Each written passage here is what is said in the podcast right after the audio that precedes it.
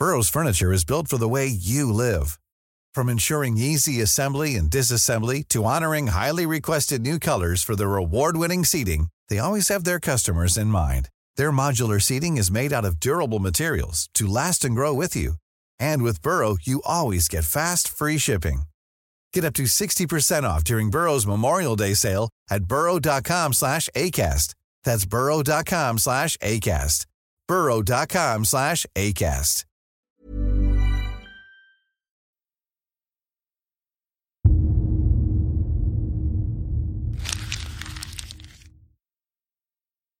Seguirle el ritmo al país no es cosa fácil, pero en este espacio intentaremos, semana a semana y en 25 minutos, comprender juntos lo que sucede en el territorio que habitamos. Esto es Semanario Gato Pardo y yo soy Fernanda Caso.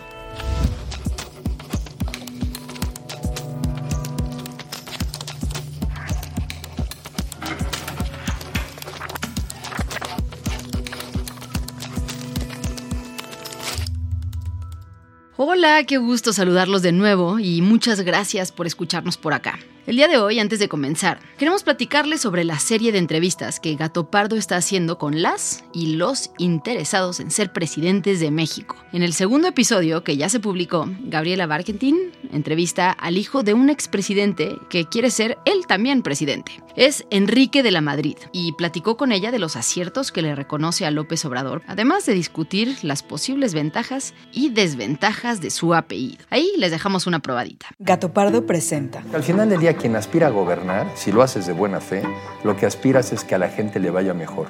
Ah, a mí haber sido hijo de presidente me quita herramientas y habilidades para que a ti te vaya mejor, no lo creo. Pueden ver la entrevista completa en la página presidenciables.gatopardo.com o en el canal de YouTube de Gato Pardo. No se la pierdan porque el próximo domingo viene la tercera entrevista que se publica. Por otro lado, este jueves se publica el tercer episodio de Gigantes de la Tecnología, esta serie especial de Semanario Gato Pardo que conduzco junto con el gran Saúl López Noriega y en la que evaluamos el papel de las grandes empresas de Internet en la democracia, en los mercados y en la economía, y en este tercer episodio en los temas de seguridad. Así que no se lo pierdan, está en el mismo canal que es Semanario Gato Pardo y sale el jueves. Y ahora sí, a las noticias de esta semana. Hoy queremos hablar de un concepto que francamente nos tiene asombradas, y es el llamado superpeso. Hace unos días, nuestra moneda alcanzó un precio de 17.50 pesos por dólar, lo cual tiene a una buena parte del país sorprendido y al presidente celebrándolo. En estos tiempos difíciles, les quiero presumir algo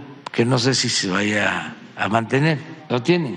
Número uno en el mundo el peso, el que más se ha apreciado con relación al dólar. Desde que yo tengo memoria, existe una narrativa que insiste en que cuando nuestra moneda tiene un valor mayor es porque la economía mexicana está fuerte. Pero ¿esto es realmente cierto?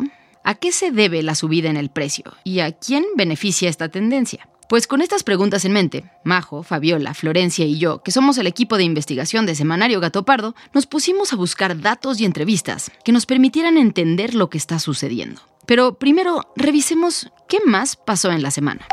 Hola, ¿cómo ven si metemos en el mapeo de noticias semanales la investigación sobre el secretario de Defensa y el departamento que compró en una zona de lujo? Una investigación de la Organización Mexicanos contra la Corrupción y la Impunidad reveló que el general Luis Crescencio Sandoval, actual secretario de la Defensa Nacional, compró un departamento de lujo de 407 metros cuadrados en una zona residencial de Huixquilucan. De acuerdo con la investigación, la propiedad está valuada en aproximadamente 30 millones de pesos y le fue comprada a Alejandra Aguilar Solórzano, una accionista importante de la empresa Protective Materials Technology SADCB, que es proveedora de la Sedena. El departamento era obra gris, lo adquirí a través de un préstamo del Banco del Ejército. Yo no tuve contacto con la persona dueña. En la conferencia mañanera del 18 de mayo, el secretario habló en su defensa, argumentando que en efecto él compró ese departamento, pero que su costo fue de 9.2 millones de pesos y que al momento en el que él adquirió la propiedad, la empresa todavía no era proveedora de la Sedena. Algo de lo que sí urge que hablemos es sobre el presupuesto del deporte y tomando ejemplo que estas atletas ganaron una medalla y tuvieron que pedir apoyo en redes para costear sus gastos, digo, es todo un tema. Los nombres de las atletas, Nuria Diosdado y Joana Jiménez, le han dado la vuelta al país. Luego de que, como dupla, ganaran una medalla de oro y junto con su equipo de ocho nadadoras más, trajeran a México un total de tres medallas de oro y una de bronce en la Copa del Mundo de Natación en Egipto. Las mexicanas arrasaron en el torneo dejando el nombre del país en alto. Sin embargo, lo que no quedó muy en alto fue el nombre de la CONADE, la comisión encargada del deporte en México, ya que las atletas tuvieron que pedir apoyo en redes sociales para poder costear este viaje. Incluso vendieron sus trajes de baño y una toalla conmemorativa para poder completar los gastos. Que no se les dio recursos, nada más informarles que de las 10 competidoras, seis pertenecen a la Secretaría de la Defensa. O sea que también estamos este, militarizando el deporte. Así no AMLO, así no AMLO. Entonces, pues tienen sus sueldos, sus viáticos, sus apoyos. La Fundación Telmex aportó el dinero necesario para que todas las atletas pudieran viajar a Egipto. Sin embargo, el presidente aseguró que el gobierno no les ha negado el apoyo. Seis de ellas tienen sueldos que cubre la Sedena. Pero, ¿esto es cierto? Pues sí, la Sedena les otorga un salario mensual para que ellas puedan dedicar su vida al deporte. Pero pues esto no es suficiente para pagar viajes tan costosos como el de Egipto. Desde anoche le había dicho que la Suprema Corte de Justicia echaría para atrás el decretazo del presidente López Obrador por el cual declara de seguridad nacional todas sus obras prioritarias, con lo cual se impide conocer plazos, costos, proveedores, precios, todos los aspectos. La Corte continúa echando para atrás iniciativas importantes para el presidente. El pasado 18 de mayo declaró inconstitucional el decreto en el que el presidente clasificaba las grandes obras de infraestructura del gobierno como proyectos prioritarios de interés público y de seguridad nacional. La decisión de la Corte se dio bajo el argumento de que esto trasgrede el derecho de acceso a la información, así como las facultades del INAI para salvaguardarla. Y es que, al declarar estas obras como de seguridad nacional, la información en torno a proyectos como el tren Maya, el corredor interoceánico del Istmo de Tehuantepec y los aeropuertos de Palenque, Chetumal y Tulum quedaría reservada e inaccesible para los ciudadanos que no podrían conocer ningún dato sobre ellos.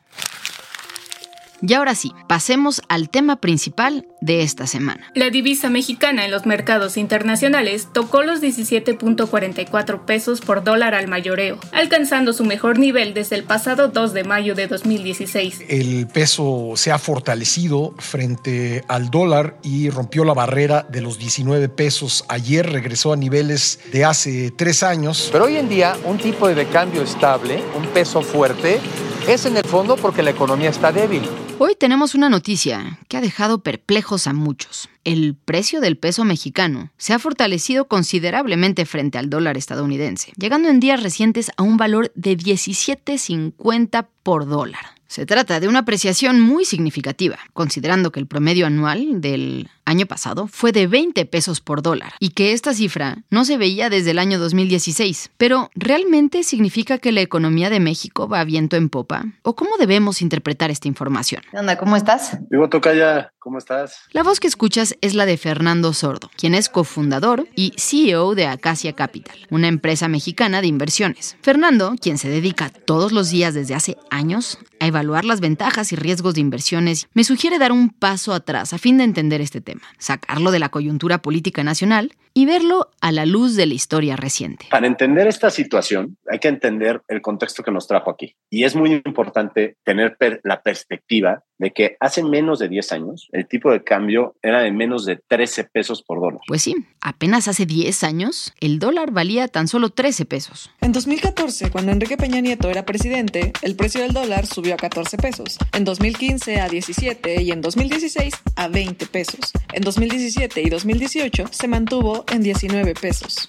En 2019, ya con Andrés Manuel López Obrador, el dólar costaba 18 pesos. Al año siguiente, en 2020, 21 pesos. Mientras que 2021, el promedio anual fue el mismo que el de 2022, 20 pesos. Y en el punto máximo que alcanzamos durante la pandemia, estuvo por ahí de los 25. Esto quiere decir que en este periodo la moneda llegó a perder la mitad de su valor relativo al dólar. Estos no son rangos normales. No son rangos normales en una economía que no está en crisis, que no está sobreendeudada. No es lo normal. Por esto hay que ver con lupa qué pasó en México para entender dónde estamos. Fernando me explica que en realidad lo que pasó en los últimos 10 años fue una caída estrepitosa del peso frente al dólar, o vista desde el otro extremo, una subida brutal del precio del dólar. Tal como lo explica Fernando, esto es algo que no suele pasar en países que no están en crisis. ¿Qué pasó entonces? ¿Cómo llegamos a estos niveles? Fernando sugiere dos razones. Y lo que pasó tiene que ver con eventos específicos que golpearon al peso. Uno, el ascenso de Trump y dos, la pandemia del COVID y su consecuencia en los niveles de tasas de interés. Pues sí, la llegada de Trump al poder, después de haber hecho campaña a favor de un muro y contra los migrantes mexicanos, tuvo efectos inmediatos en el precio del peso. They're sending people that have lots of problems, and they're bringing those problems with us. They're bringing drugs, they're bringing crime, they're rapists. We're going to build the wall. We have no choice. We have no choice. El precio del dólar había subido muchísimo por motivos externos y hoy simplemente volvió a bajar. De alguna forma se reajustó. Pero entonces, ¿por qué tanto alboroto alrededor de este nuevo superpeso? El tema del superpeso se vuelve relevante porque en México, por alguna razón histórica, tenemos esa métrica del valor del peso contra el dólar como la métrica que determina si la economía va bien o va mal. Obviamente es una métrica errónea y obviamente incompleta. Y la pregunta que se escucha mucho y la, la sorpresa de la gente es cómo es posible que la moneda esté apreciándose cuando el crecimiento económico esté estancado. Lo que comenta Fernando es cierto. En México solemos relacionar un peso caro con una economía fuerte. Y esto no es gratuito. Las devaluaciones están integradas en la memoria nacional como la alarma que anunciaba una crisis que arruinaría la economía de millones de familias. Defendamos nuestro peso. Esa es la estructura que conviene al país. Esa es la estructura a la que me he comprometido a defender como perro. Afortunadamente, aquellas épocas en las que el gobierno controlaba el precio del peso y lo fijaba en muchas ocasiones lejos de su valor real, ya quedaron atrás. Hoy en día, el precio del peso está dado por el mercado, y según me explica Fernando, asumir que hay una correlación exacta entre la subida del precio del peso y la fortaleza de la economía o viceversa sería un error. De hecho, a pesar de que el peso cueste mucho más en este momento, la economía está lejos de reportar un crecimiento digno de celebrarse. México sigue ubicándose como uno de los países con mayor rezago en crecimiento económico después de la pandemia dentro de las 45 economías más grandes del mundo. Destaca que, entre las economías latinoamericanas de este grupo, es la de peor desempeño. Pero entonces, si la economía está apenas recuperándose y a un paso muy lento, ¿Por qué está subiendo el precio del peso? ¿Se trata únicamente de una especie de reajuste después de haber bajado tanto? ¿O hay algo más? Para responder esta pregunta, buscamos a Valeria Moy, quien es directora general del IMCO. Valeria trabajó en la Comisión Nacional Bancaria y de Valores y fue investigadora senior para la Harvard Business School durante tres años. Lo primero que Valeria me explica es que el precio de las monedas hay que entenderlo como cualquier otro precio. Lo sé, mentalmente es complicado, pero así es. Yo creo que hay que partir de un punto importante que nos va a permitir analizar todo lo demás. El tipo de cambio entre cualquier moneda es un precio. De verdad funciona casi igual que el precio de las mandarinas, de las naranjas, de los cortes de pelo. Está en función de la oferta y la demanda. Entonces, si hay mucha oferta de dólares, de pesos, de yenes, pues presionará el precio de esa moneda a la baja y si hay mucha demanda, lo presionará al alza. Valeria me explica que cuando hablamos del tipo de cambio, típicamente lo hacemos en referencia con el dólar, porque es la economía con la que tenemos más relación comercial y es una moneda que se usa como reserva en el mundo. En este sentido, según me explica Valeria, en este momento hay muchos dólares disponibles y por otro lado hay mucha gente queriendo comprar pesos mexicanos. Esto por tres principales razones. Primero, porque Estados Unidos está comprando cada vez más productos a México y por lo tanto dólares se convierten a pesos para poder hacer transacciones. Segundo, porque están llegando muchas remesas al país. El dinero que miles de migrantes envían a sus familias se transfiere en dólares, pero se cobra y se usa en pesos aquí. Y finalmente, porque los intereses que está ofreciendo México son muy altos, y eso hace que la gente quiera invertir aquí para ganar más dinero. Pero vámonos por partes para entenderlo mejor. Primero, analicemos las compras que Estados Unidos le está haciendo a México. Pregunta evidente es, ¿y dónde están esos dólares? O sea, ¿cómo que hay muchos dólares? ¿Dónde están o qué pasa? Bueno, yo creo que aquí hay varias cosas importantes. La primera es, México es un país profundamente comercial, profundísimamente comercial. Y la relación con, comercial con Estados Unidos va viento en popa, va muy bien. Y en ese sentido, o sea, hay muchas operaciones, muchas transacciones, entonces nos están comprando un chorro de cosas. Y al estarnos comprando un chorro de cosas, entran dólares, ¿no? Entran dólares. Nosotros vendemos los productos, entran dólares, mucha oferta. Segunda cosa, están entrando dólares por concepto de remesas como nunca se había visto. Entonces están entrando miles de millones de dólares al país en remesas. Ahí tienes más oferta, más oferta. De acuerdo con datos de Banjico, en 2022 las remesas alcanzaron la cifra histórica de 58.497 millones de dólares, cuando en 2018 fueron solo de 33.677 millones. Para ponerlo en perspectiva, la cifra de 2022 es más o menos cinco veces el presupuesto de las pensiones para adultos mayores del gobierno federal durante el mismo año. Sí, están llegando muchas remesas a México y eso hace que haya más oferta de dólares y más demanda de pesos. Sin embargo, según nos explica Valeria, el tema que más está moviendo las cosas son las tasas de interés que México está ofreciendo. Y yo creo que lo que está ocasionando todavía la mayor oferta en este momento son las tasas de interés. México está pagando una tasa de interés de alrededor del 12%, mientras que Estados Unidos está pagando alrededor de una tasa de interés de 5.5%, 5% por ahí, ¿no? En épocas de mucha inflación, como la que estamos viviendo ahora, lo que hacen los países es buscar que la gente gaste menos, de tal forma que haya menos dinero circulando y los precios no suban tan rápido. Para lograr que la gente gaste menos, lo que se hace es dar una especie de premio por mantener el dinero en el banco, o un castigo por pedir prestado para comprar una casa, o un coche, o simplemente usar una tarjeta de crédito. El Banco Central, que en el caso mexicano es el Banco de México, sube las tasas de interés, y los bancos privados suelen seguir esta tendencia. Bueno, pues como saben, la inflación actual no solo está afectando a México, sino también a Estados Unidos y a muchos otros países. Así que en casi todos lados han subido las tasas de interés, pero no a un nivel tan alto como en México. En México, en bonos del gobierno, te dan 6% más que en Estados Unidos. En ese sentido, si tú eres un inversionista institucional, no pienses en Fernanda Caso, o sea, piensa en un inversionista institucional que va a mover miles de millones de dólares, que estás basado, no sé, en Luxemburgo o en Ginebra y estás, tienes un fondo de inversión gigante y dices, ¿qué hago con este dinero? Porque tengo inversionistas que lo que quieren es rendimiento, lo que quieren es que yo les pague un interés. Ah, mira, lo puedo meter en papel de Suiza, que les pagará 1%, lo puedo meter en papel norteamericano,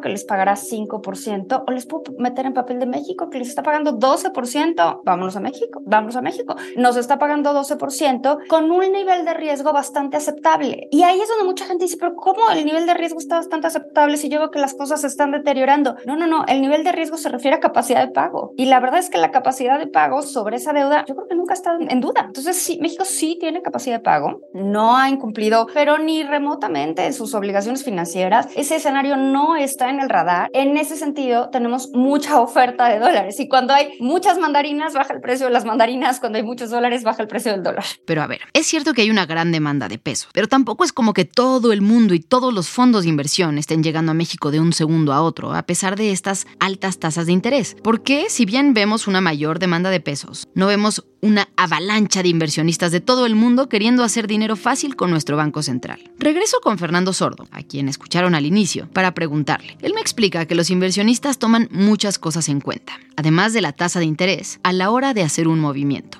Y una de ellas es el valor de las monedas, que me aclara no es lo mismo que su precio. Es decir, para venir a invertir en CETES en México, por ejemplo, una persona de, digamos, Nueva York tiene que comprar pesos, que le van a salir hoy muy caros. Y con eso, compra los CETES del gobierno, que le pagarán casi 12% en el futuro. Pero ¿puede estar confiado ese inversionista en que cuando saque su dinero el peso mexicano seguirá valiendo lo mismo?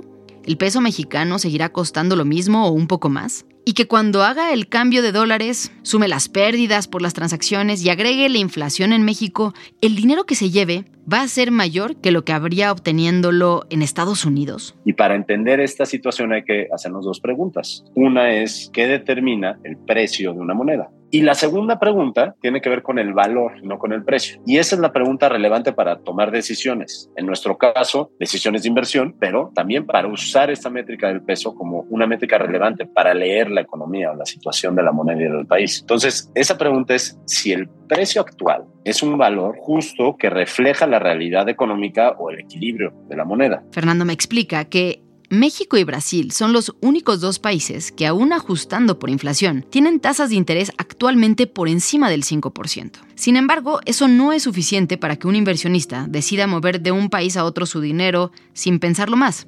Al criterio de la inflación y la tasa de interés, se debe agregar la estabilidad que tiene la moneda, las expectativas de crecimiento y la confianza que tienen los inversionistas en cuestiones como el cumplimiento de leyes en el país. Así que no, aunque las tasas sean altas, y estén afectando la demanda de pesos, eso no es suficiente para que haya una llegada brutal de divisas extranjeras al país. Lo que sí es un hecho es que el llamado superpeso sí está relacionado con las tasas, y por lo tanto, las decisiones que tome el Banco de México en los próximos meses son fundamentales para el precio de la moneda y la inflación, por lo tanto. Para entender esto, debemos comprender el papel del Banco de México.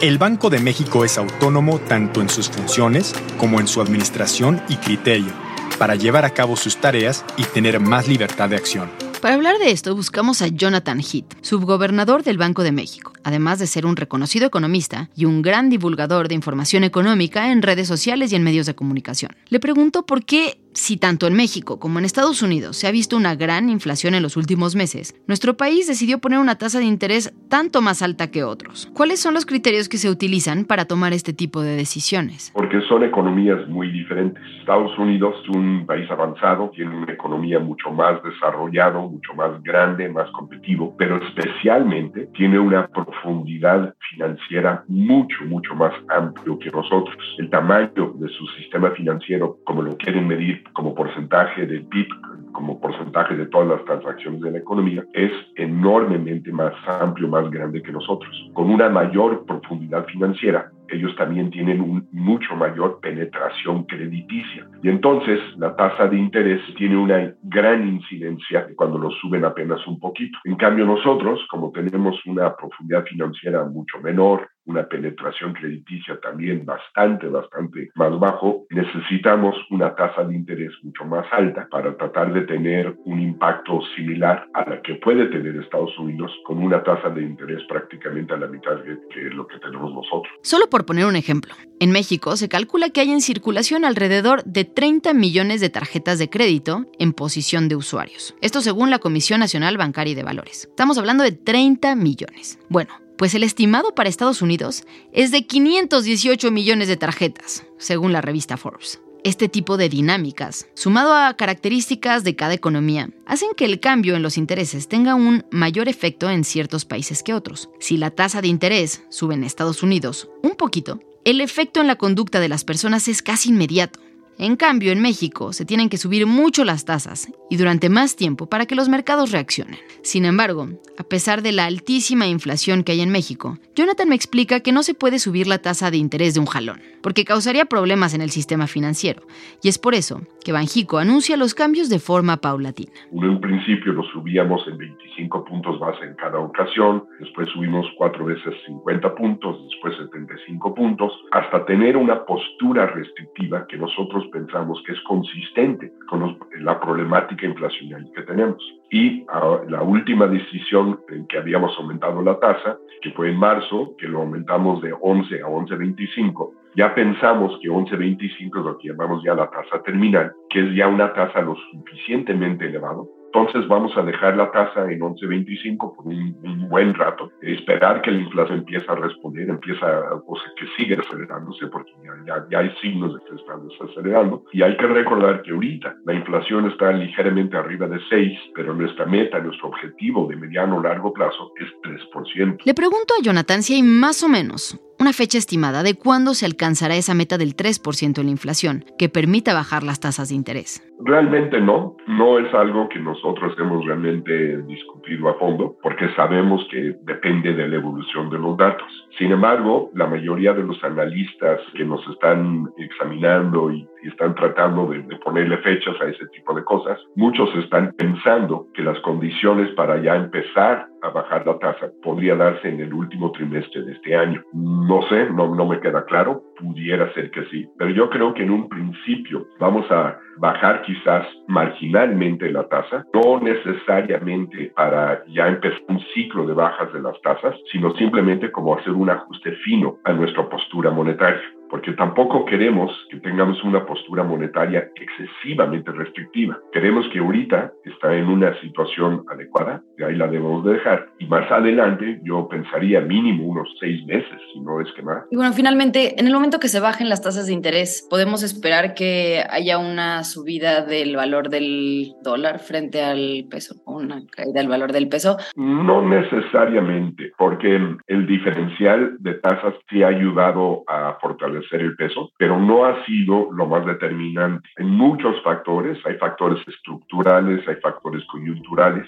que explican la fortaleza del peso. Y el diferencial de tasas por sí solo sí puede tener un efecto, pero marginal. No creo que sea el, el elemento más determinante del tipo de cambio. Ahora, más adelante, cuando nosotros empezamos a bajar tasas, es muy probable que también lo haga Estados Unidos. Y si más o menos empezamos a bajar ambos países al mismo tiempo y en sincronía, eso significa que ese diferencial no necesariamente se va a achicar. Únicamente se va a achicar si nosotros empezamos a bajar la tasa y Estados Unidos, la Reserva Federal, lo deja la suya sin cambios. Finalmente, le pregunto a Valeria Moy, la directora del IMCO, ¿quién gana y quién pierde si el precio del peso se mantiene como está? Ahora, no pensemos que esto beneficia a todos o que esto beneficia a toda la sociedad mexicana, pero ni de cerca, ¿eh? O sea, un tipo de cambio caro para un país que es exportador le pega muchísimo al sector exportador. Los exportadores ahorita no están nada contentos con el tipo de cambio. Digo, no se trata que estén contentos o enojados, el tipo de cambio es el tipo de cambio que hay, ¿no? Pero ellos en lugar de recibir por un dólar 19 pesos, hoy están recibiendo 17 y medio,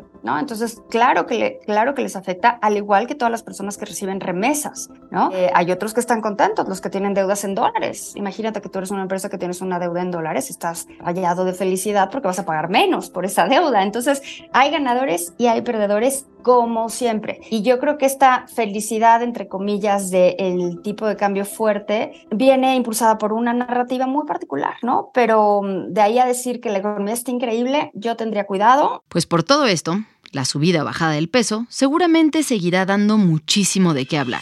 Y en Gato Pardo lo seguiremos muy de cerca para mantenerte informado. Este episodio fue hecho con información de El Coneval presenta información referente a la pobreza laboral al cuarto trimestre de 2022. De enero de 2015 a la fecha, el peso se ha devaluado 35% de la UNAM. Muchas gracias por habernos acompañado y gracias también a quienes hicieron posible este episodio a Florencia González Guerra y Alejandra González Romo por su participación en la elaboración y edición del guion, a Fabiola Vázquez y María José Vázquez como asistentes de investigación, y a Pablo Todd de Mano Santa por la producción sonora. Even on a budget, quality is non-negotiable. That's why Quince is the place to score high-end essentials at 50 to 80% less than similar brands. Get your hands on buttery soft cashmere sweaters from just 60 bucks, Italian leather jackets, and so much more. And the best part about Quince, they exclusively partner with factories committed to safe, ethical, and responsible manufacturing. Elevate your style without the elevated price tag with Quince. Go to quince.com slash upgrade for free shipping and 365-day returns.